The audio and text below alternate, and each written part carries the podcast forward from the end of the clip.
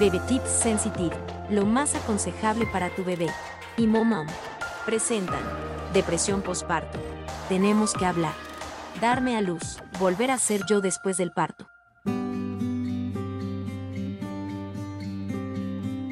Cuando se pierde el encanto en el posparto, hay un momento, antes de tener bebés, en el que podemos visualizar e idealizar la maternidad tanto como si fuera un día maravilloso, soleado, de helado, sin nubes y con alegres risas 24/7.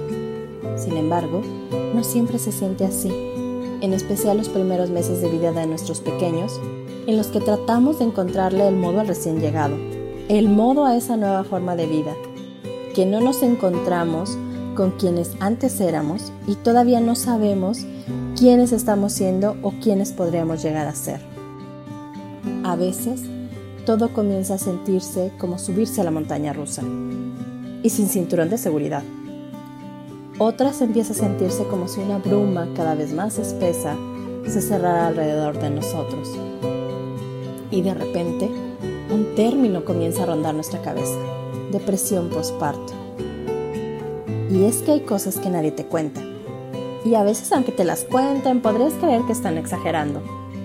Por ejemplo, que pudieras sentirte muy triste y sin ganas de cuidar a ese bebé que tanto esperabas, o que las lágrimas se te pueden escapar bajo cualquier circunstancia, o en el peor de los casos, que podrías tener unas ganas desesperadas de salir corriendo y no regresar. ¿Cómo puede ser que se sienta algo más que felicidad ante el final de la espera y la llegada de un bebé? Pues es que la maternidad es multicolor y multisabor. Es posible que haya días en los que mientras lo alimentamos o lo vemos dormir, sonriamos y nos sentamos felices y casi satisfechas. Sin embargo, habrá otros momentos en los que hasta la mínima tarea se puede convertir en un reto que implica un esfuerzo descomunal.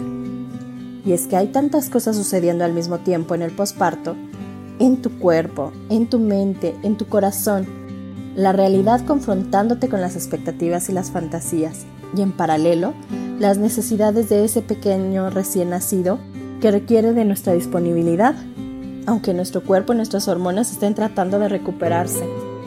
Es así que además de la alegría por la llegada del nuevo miembro de la familia, van apareciendo otras emociones y sensaciones que incluso pueden tomarnos por sorpresa y pueden llevarnos a dudar de nosotras y de lo que estamos haciendo.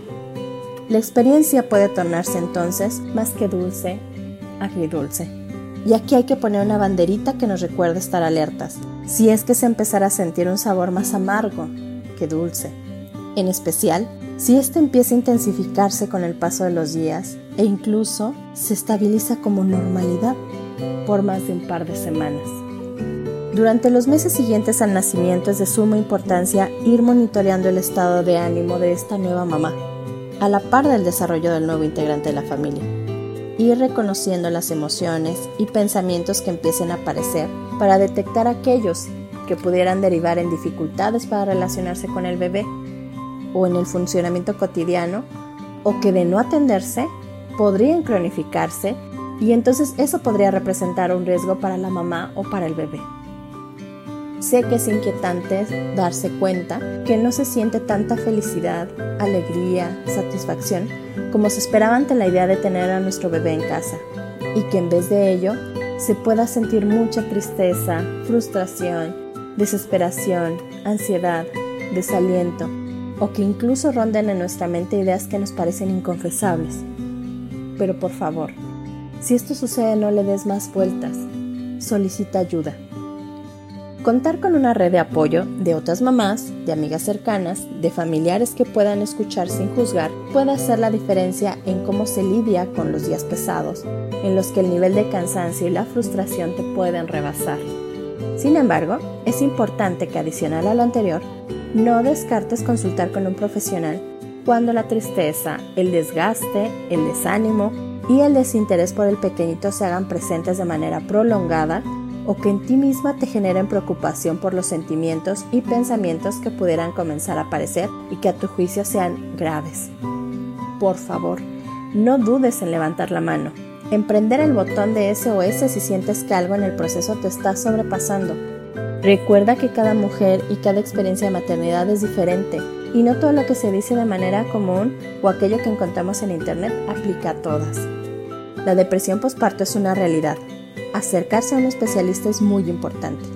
Cuidar de un recién nacido requiere a una mamá cuidada, procurada, acompañada y sostenida. Recuerda que si mamá está bien, el pequeñito también podrá estar bien. Yo soy tu amiga Débora Buiza. Te entiendo y te abrazo. Hasta la próxima. Bebé Tip Sensitive. Lo más aconsejable para tu bebé. Y Momón presentaron. Depresión posparto. Tenemos que hablar. Darme a luz. Volver a ser yo después del parto.